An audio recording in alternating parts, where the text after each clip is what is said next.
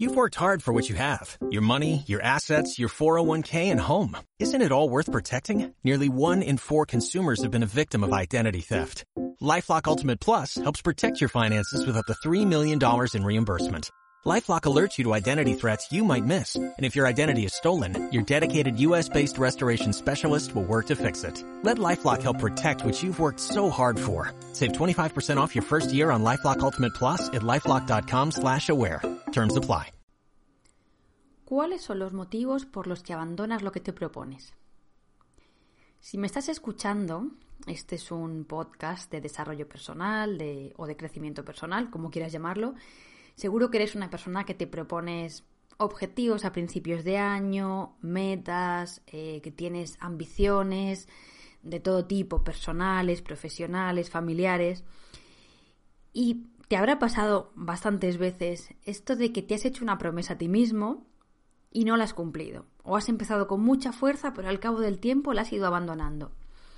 Es un tema interesante este, ¿verdad? Entonces, quiero compartir contigo los que a mi juicio son los cuatro principales motivos por los que abandonamos nuestros propósitos maravillosos, incluso a veces propósitos que realmente nos harían crecer, que son importantes, que son valiosos y que queremos, pero parece que hay algo que es un obstáculo o que nos va bajando la, la intensidad de nuestro deseo poco a poco.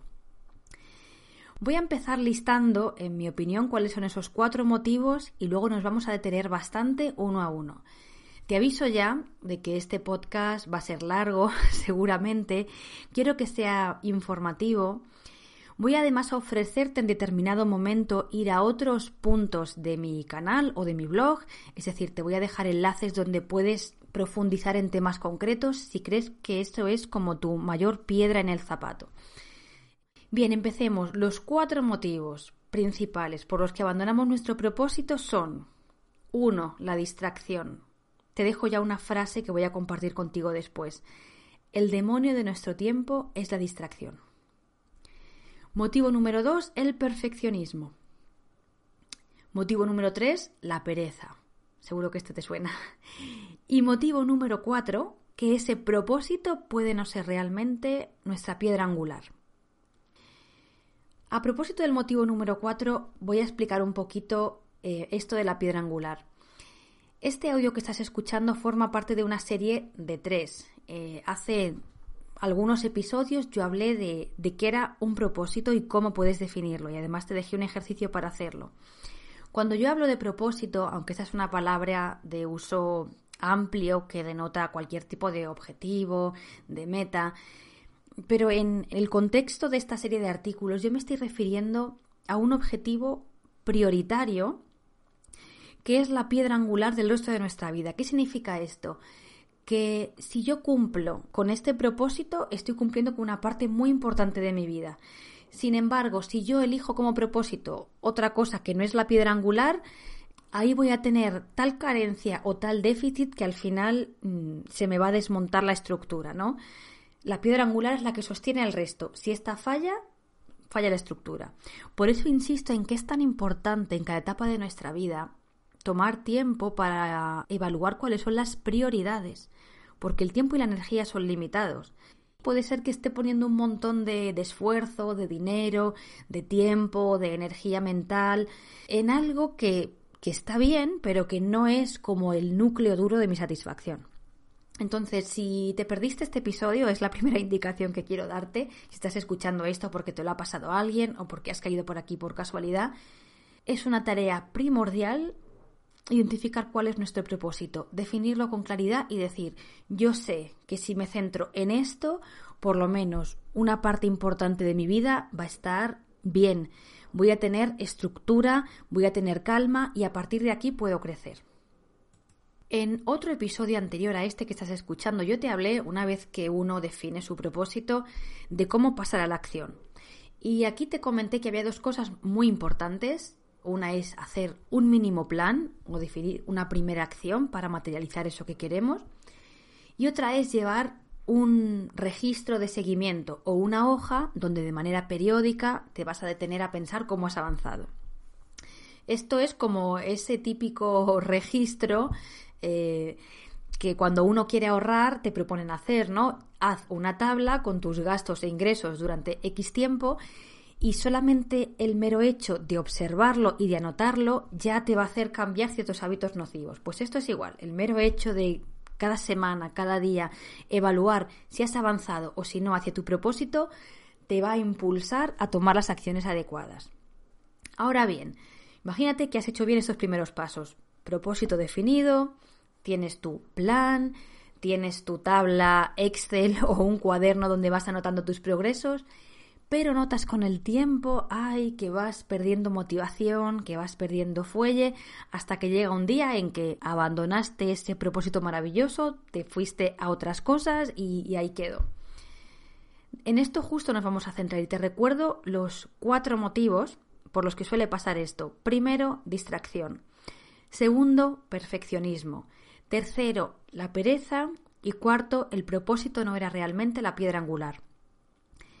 Si te fijas en esta lista, faltan algunos obstáculos bastante frecuentes que todos identificamos, como los miedos, el miedo a fracasar, el miedo al rechazo, la inseguridad, la, la, negatividad o una serie de creencias que nos hacen pensar que no podemos, que es muy tarde, que soy muy mayor, que soy muy joven, ¿Por qué los he excluido de esta lista? ¿Porque no son importantes? Mm, no, para nada. De hecho, estos bloqueos de tipo emocional son muy importantes. Lo que pasa es que prefiero dejarlos a un lado precisamente porque tienen tanta complejidad, nos podríamos detener tanto en cada uno de ellos y están muy relacionados no solo con lo que hacemos, sino con lo que pensamos y con lo que hemos vivido.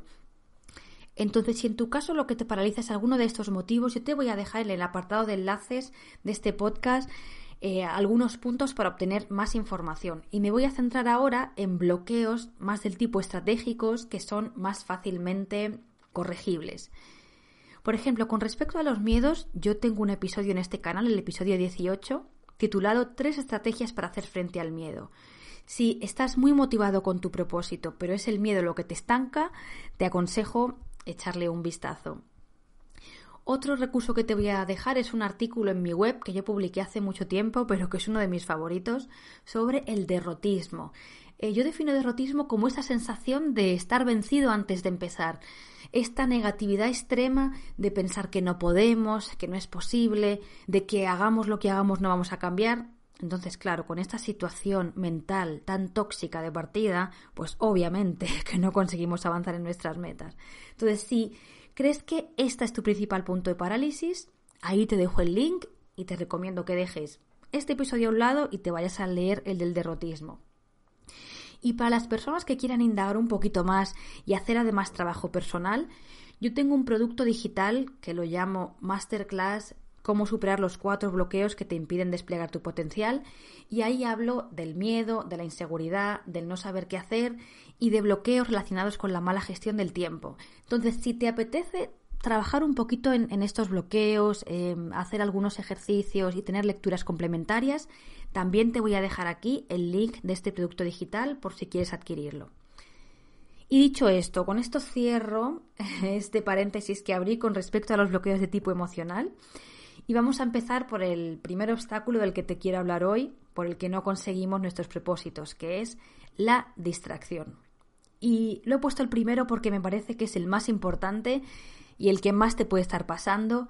E incluso aunque tengas otros bloqueos como los miedos, como la pereza, mm, como los que vamos a ver, seguro que la distracción también está, porque es uno de los mayores obstáculos de nuestro tiempo para todo. O sea, el siglo XXI es el siglo de la distracción. Es el siglo donde recibimos un montón de información de todos lados, donde hay tanto que hacer que no sabemos por dónde empezar, donde estamos infoxicados, que es una mm, expresión que me gusta mucho, que significa intoxicados de información. Y entonces, claro, en medio de, de esa maraña, nuestra mente mm, y nuestras agendas se llenan de cosas, tantas cosas que a veces perdemos al hilo de lo importante. Y a veces tenemos un propósito relevante, lo tenemos claro, hacemos el plan, hacemos nuestra hoja de seguimiento y ¿qué es lo que pasa en dos semanas? Que se nos olvida, que se nos olvida. Es fuerte, ¿no? Y uno piensa, ¿cómo es posible que se me olvide algo tan trascendental para mi vida? Bueno, pues porque tenemos vidas muy ocupadas y, y, realmente nuestra mente lucha todos los días contra múltiples distracciones. ¿De qué maneras concretas se manifiesta este obstáculo que es la distracción? Bien, la primera, como te comentaba, que literalmente yo escribo un propósito y no lo recuerdo nunca más. O sea, se me olvida, lo, lo dejo perdido por ahí. Esto es como esa lista que yo hago a principios de año de 10 cosas que quiero lograr este año y hago una lista preciosa, me he puesto música durante el proceso, me he inspirado, la escribo y luego nada, la meto ahí en una estantería y me la encuentro tres años después. O sea, la, la olvidé, se me fue por completo de la cabeza. Esta es una de las mm, formas más básicas en que se manifiesta la distracción, pero también de las más fáciles de lidiar. A ver, ¿qué puedes hacer para que no se te olvide algo? Esa es la gran pregunta. Seguro que te vienen cosas a la mente como ponerme recordatorios, cartelitos en distintas partes de mi casa, ponerme alarmas en el móvil, ponerme recordatorios en la agenda, decirle a otra persona con la que convivo que me recuerde que haga algo o que cada cierto tiempo me pregunte cómo voy. Mm, esto parecen acciones muy tontas, muy infantiles, pero realmente no hay otra forma de hacer que algo no se nos olvide. Y por esto, justamente por, pura distracción, funcionan tan bien los programas de, de coaching de todo tipo o de acompañamiento. Por ejemplo, si quieres hacer una dieta o cambiar tus hábitos deportivos, ¿no? Quieres dejar de ser sedentario y hacer más deporte, ¿por qué funciona estupendamente tener a un entrenador personal o a un nutricionista con el que te reúnes cada día? Pues porque te lo va a recordar, porque si todos los miércoles tienes cita con María Elena, que es la mujer que te lleva eh, la dieta, que además te pregunta por tus hábitos o que es tu entrenadora personal, pues mm, es imposible que se te olvide porque cada miércoles la vas a tener ahí si no vas a la consulta llamándote o vas a tener el compromiso adquirido de ir al gimnasio no solo contigo sino con otra persona. Entonces, si eres una persona realmente olvidadiza, o que mm, sueles empezar con mucha motivación pero luego lo vas dejando porque la agenda se te va ocupando de cosas, quizá no hay otra manera de conseguir tu propósito que tener a alguien al otro lado, que puede ser un amigo, puede ser tu pareja o puede ser un profesional que te recuerde cada día tu compromiso. Otra manera en que suele manifestarse la distracción es a través de la dispersión. En este caso no olvidamos lo que queremos, lo que pasa que eh, tenemos tantos frentes abiertos que al final nos agobia y al final acabamos dejando de lado todo. Eh, la dispersión es querer hacer demasiadas cosas a la vez, demasiados cambios a la vez. Y como decíamos al inicio, el tiempo y la energía son limitados. Y si yo en vez de enfocarlos en un punto o en dos, los estoy dispersando hacia muchos lados, pues al final lo que voy a conseguir es que mi nivel de energía baje mucho, que mi mente se vuelva un poco loca con tantos objetivos y seguramente acabe abandonando. Por eso vuelvo a la idea central de eso del propósito. Tener una piedra angular, es decir, primero mi energía va a ir a esto y después a todo lo demás. Que sí, que no, me tengo que centrar solamente en una cosa. Yo puedo tener muchas aspiraciones. Puedo ser una persona con, muchos intereses, con una vida social activa. Eh, también tengo un trabajo donde me gusta rendir bien y avanzar. Puedo tener familia a la que quiero dedicarle tiempo. Está muy bien.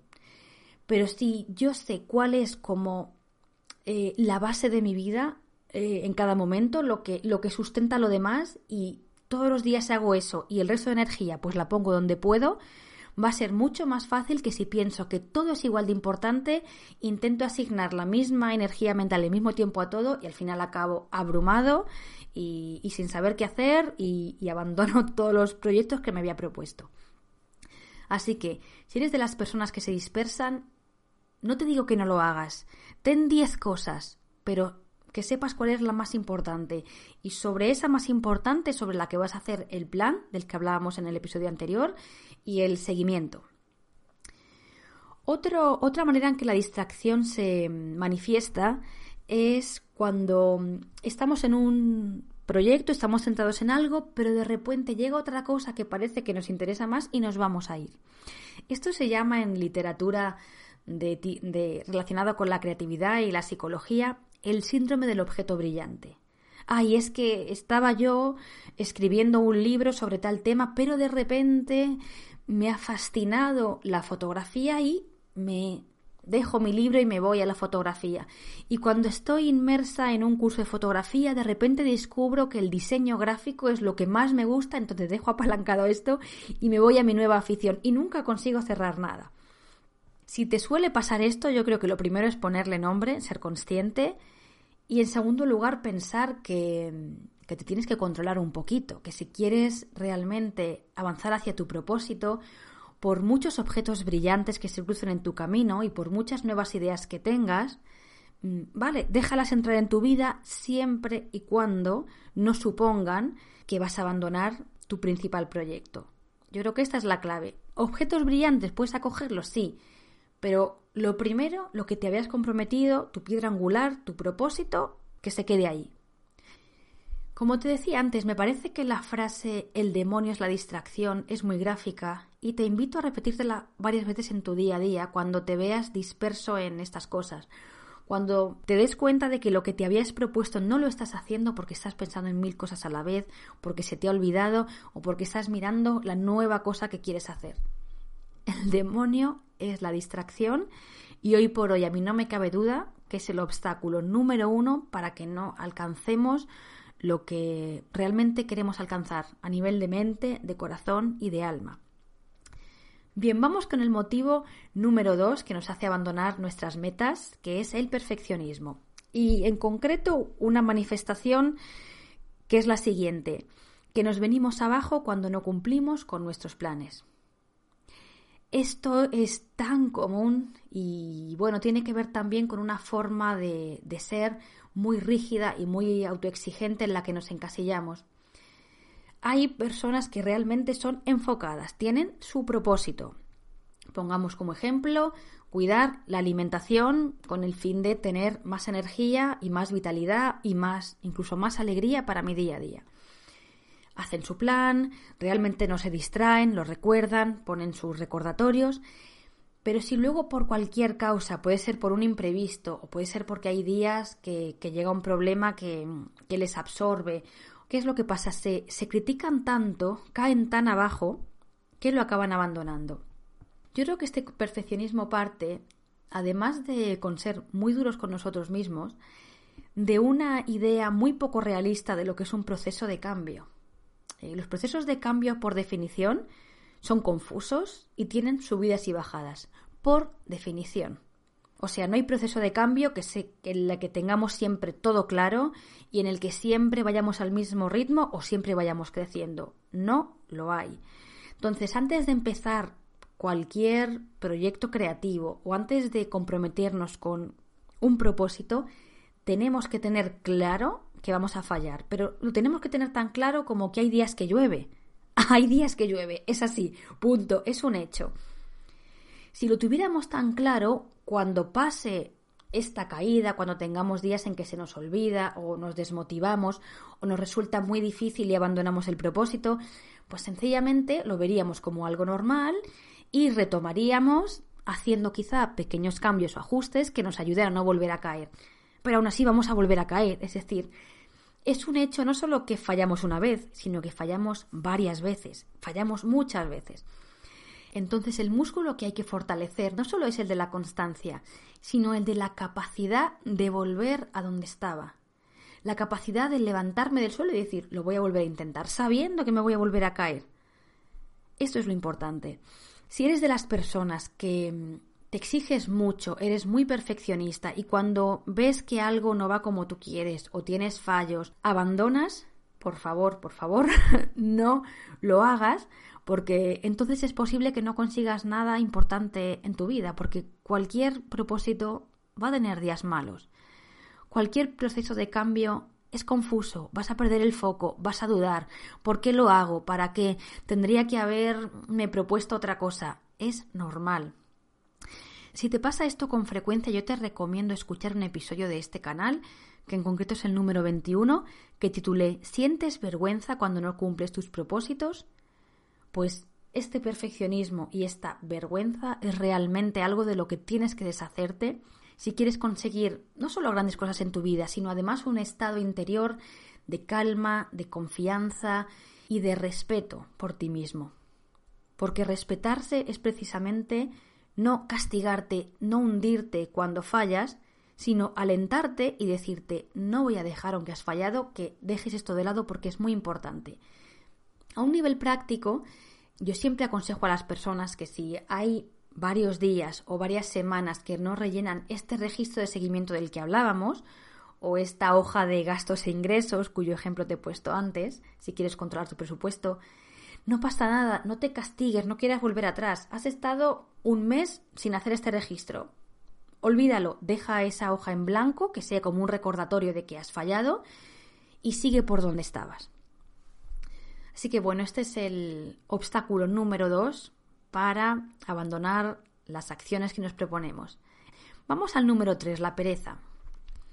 Que este seguro que lo conoces, ¿verdad? Yo llamo pereza a esa resistencia inicial a la hora de hacer algo, pero que luego se va disipando. No llamo pereza, por ejemplo, a ese deseo, ese agotamiento que realmente te hace difícil levantarte de la cama o hacer cosas. No llamo pereza a un bloqueo persistente. Eh, tú te pones a hacer algo y no solo tienes ese bloqueo al principio, lo tienes durante todo el tiempo. Eso yo lo meto dentro del grupo de obstáculos del que te dije que no iba a profundizar, pero tienes algunos links por ahí que sí que necesitan un poquito más de, profundidad, de indagación, incluso puede ser que necesites ayuda profesional externa. ¿no? Para mí la pereza es algo tan simple como, ay, qué frío hace, me había propuesto caminar, no me apetece salir de casa, pero si al final vences esa pereza, te pones las deportivas y sales de casa, la pereza se esfuma y dices, qué bien que he salido. La pereza es, por ejemplo, que te llama una amiga para quedar a tomar algo y tú sabes que te vendría bien, pero ay, no me apetece, estoy mejor en casa, no quiero arreglarme.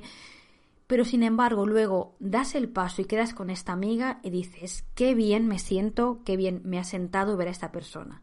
¿Ves? La, pereza es simplemente una inercia inicial, pero luego cuando sobrepasas ese umbral, mm, todo va de maravilla.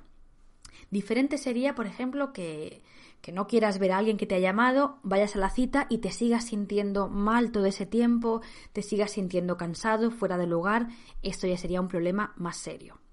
¿Cómo hacer frente a esta pereza inicial? Bueno, pues sencillamente no dejándonos llevar por ella. A la pereza hay que escucharla, ¿vale? Es una resistencia inicial, es como una voz un poco quejica dentro de nosotros, no, qué pereza, ahora no, mañana, con lo bien que estamos en casa, no te muevas. La podemos dejar que se desahogue, bla, bla, bla, pero llega un momento en que tenemos que decir, no voy a dejar que esta pereza condicione mi vida. ¿Qué es lo que quiero de aquí a 10 años? Mirar atrás y ver que por pura pereza, una pereza que dura dos minutos, no hice un montón de cosas que me hubieran venido bien? ¿O realmente quiero de aquí a 10 años ver que he vivido experiencias maravillosas y que he logrado cosas muy importantes porque fui capaz de hacer frente a la pereza. Concretamente en este canal tengo un episodio, que es el episodio 15, titulado Cómo decir adiós a la pereza y retomar el control de tu vida, donde ahundo un poquito más en este problema. Si de todos los obstáculos que he listado ves que la pereza es como el tuyo principal, pues sí que te recomendaría que te escucharas este y apliques algunas indicaciones que doy. Y ahí te dejo una pregunta que en mi opinión es muy poderosa con respecto a la pereza y que te puedes hacer cada vez que ésta te boicotee, que es la siguiente. ¿Vas a dejar que la ley del mínimo esfuerzo decida sobre tu vida? ¿O más bien vas a hacer que tu decisión consciente y tu propósito dirija tu vida? O sea, ¿cuál va a ser tu brújula? ¿La ley del mínimo esfuerzo, la pereza, o el pensar, no, es que mi propósito es importante y bueno, aunque tenga cinco minutos, dos minutos de inercia, voy a por ello. Así que bueno, realmente creo que de todos los que he listado, la pereza, aunque sea el que parece que más nos paraliza al principio, es el más fácil de vencer. Lleva sencillamente dos minutos de fuerza de voluntad. Y vamos con el cuarto y último motivo por el que abandonamos nuestros propósitos, que es haber elegido algo que no es realmente la piedra angular de nuestra vida. Y esto es muy interesante. Y te lo voy a explicar primero con un ejemplo. Bien, imagínate una persona que tiene un trabajo convencional, pero que hay una pasión que le gusta desde siempre, quizá desde joven, que es el tema del arte floral. Y entonces se ha propuesto para empezar a explorar esta pasión y quién sabe si el día de mañana que se convierta en una fuente de ingresos, esto es algo que está como muy a largo plazo, pero que podría ser, pues se ha propuesto hacer un tipo de formación. Vamos a poner una formación mm, que es presencial por un lado y online por otra. Puede ser que esta persona, aun sabiendo que eso es importante para ella, que es una vocación real, que le gusta, que, que le motiva, tenga dificultades a la hora de cumplir con sus horarios. Y cuando llega el momento después del trabajo, cuando llega a casa en el que se ha propuesto estudiar, pues ve que, que no puede. Que es como mm, una, una resistencia interna eh, un cansancio, un agotamiento que le hace muy difícil coger los libros. Y bueno, hay, días que hace frente a esto que no es pereza, porque no se va cuando empieza a estudiar, es un cansancio más severo. Pero hay otras veces que dice, es que no, sé lo que me está pasando, no logro retener la información, no logro tener motivación a la hora de, de estudiar esto que me gusta. Y claro, ahí uno puede entrar en un, en una especie de cortocircuito mental, ¿no? Y pensar, si esto me gusta y es importante para mí y quiero hacerlo, ¿por qué no puedo? Quiero, pero no puedo. Yo en este punto, una vez que hemos descartado lo demás, ¿no? La persona no se distrae porque de hecho todos los días recuerda su propósito. Eh, el perfeccionismo. Esa persona no es perfeccionista, quiere simplemente empezar a estudiar un poquito y a pesar de que hay días de que no, no avanza en el estudio, pero sigue proponiéndoselo. Esta persona no es perezosa, pues hace el esfuerzo, aunque está muy cansada, de ponerse a estudiar. Una vez que hemos descartado lo anterior, yo pensaría, ¿y si realmente esto no es la piedra angular de mi vida? ¿Y si no puedo estudiar porque hay otro aspecto de mí que necesita más atención? Imaginemos que esta persona, una vez que se hace estas preguntas, se da cuenta de que en su vida, por ejemplo, en su trabajo, hay unos meses en que el ambiente es muy hostil, muy irrespirable. Ha habido algunos cambios internos, eh, gente a la que han echado de la empresa, gente que ha promocionado y no debería, y esto ha causado malestar en los compañeros. Entonces, realmente ve que, que el trabajo es un ambiente un poco de guerra los últimos meses. Entonces se da cuenta de que, aunque no quiera, pierde mucha energía ahí porque también quiero aprovechar aquí para abrir un pequeño paréntesis y decir algo. Muchas veces tenemos la aspiración de que las cosas no nos afecten. A ver, somos personas, tenemos sentimientos. Eh, las cosas nos afectan. Y además no está mal que nos afecten. Mm, ¿Qué sería mejor? ¿Tener una piedra en vez de un corazón? ¿Tener una armadura y, y que nada entre en mí? O sea, somos carne, somos sentimientos, somos corazón, somos mente, somos alma. Claro que el entorno ejerce una influencia positiva y negativa.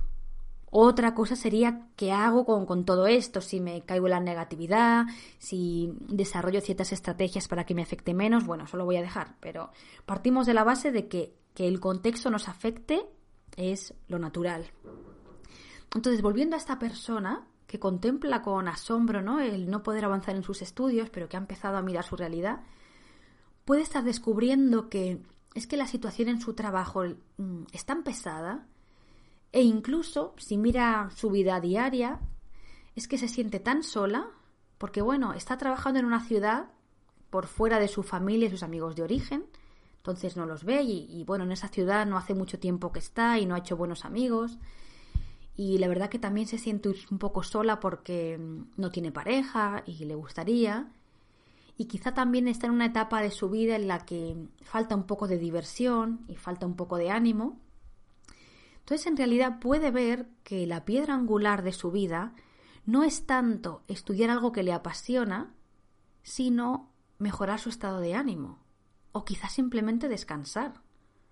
Cuando uno está en un entorno de batalla, de guerra, de soledad, de sentirse abandonado, se necesitan dos cosas, la primera, reposo y descanso y la segunda, alegría de vivir.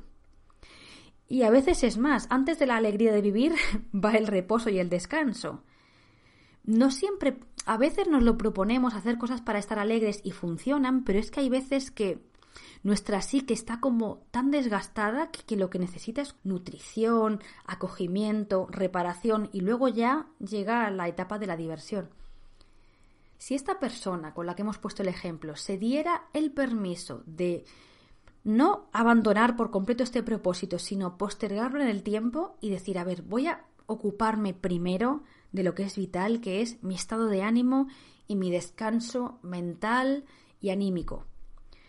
Y bueno, decide hacer una serie de, acciones cuando llega a casa que, le ayudan a desestresarse y decide también salir a pasear porque ve que, le oxigena y decide también un poquito apoyarse en la gente que quiere aunque esté lejos y, por ejemplo llama cada semana a una amiga o, escribe emails o decide por ejemplo hacer algún tipo de práctica espiritual que le nutre como puede ser yoga como puede ser la oración.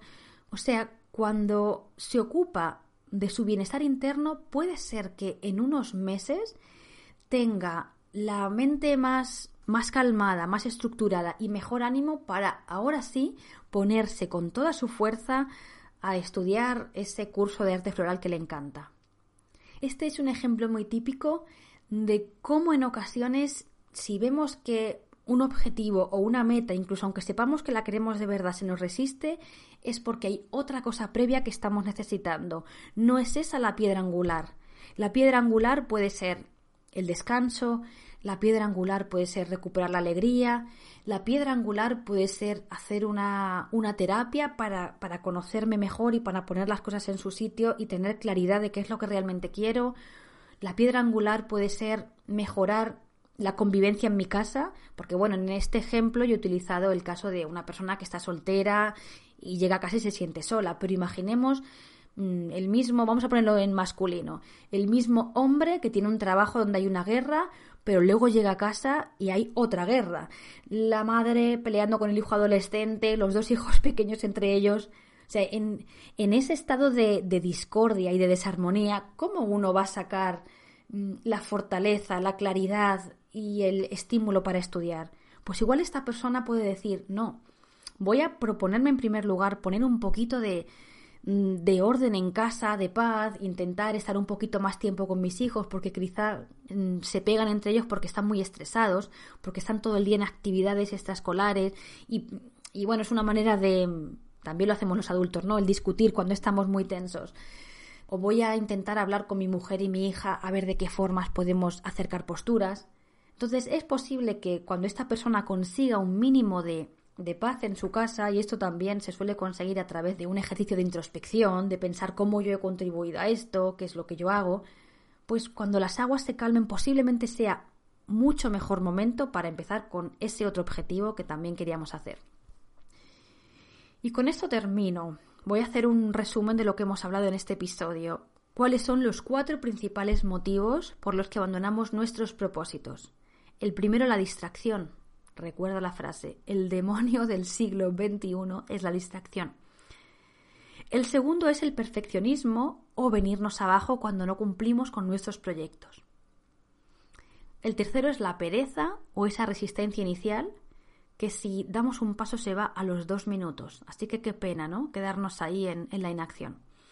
Y el cuarto es lo que te acabo de comentar, que ese propósito no sea realmente lo que sustenta tu vida, la piedra angular, y entonces necesites prestar atención previamente a otra cosa.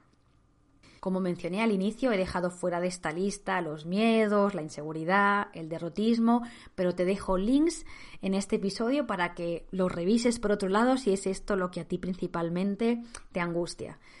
Así que bueno, te doy las gracias por escucharme. Espero que este episodio te haya sido útil.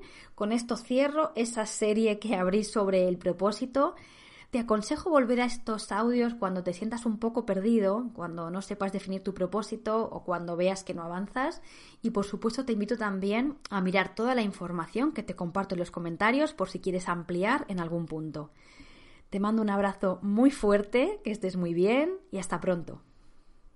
Waiting on a tax return? Hopefully it ends up in your hands. Fraudulent tax returns due to identity theft increased by 30% in 2023. If you're in a bind this tax season, LifeLock can help. Our U.S.-based restoration specialists are experts dedicated to helping solve your identity theft issues And all LifeLock plans are backed by the Million Dollar Protection Package. So we'll reimburse you up to the limits of your plan if you lose money due to identity theft. Help protect your information this tax season with LifeLock. Save up to 25% your first year at LifeLock.com slash aware.